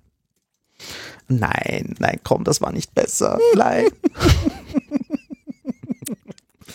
ja, Gibt es dann zumindest irgendwie, also mit einer ordentlichen Krönung, seid ihr dann zumindest im Fernsehen dann für mal für einen Tag. Ja, du mit dem Ibiza-Video waren wir auch weltweit im Fernsehen. Ich glaube, das ist an sich kein Wert. Ja, aber das hilft doch dem Tourismus nicht. Bitte nicht. Ach, Österreich ist eine kleine Welt, in der die Große ihre Probe hält. Also, richtige Demokratie wäre mir genug. Ja, wir sind ja schon mit richtiger Demokratie zufrieden. Wir haben ja keine Ansprüche. Wir haben ja nichts. Oh Mann, Thomas.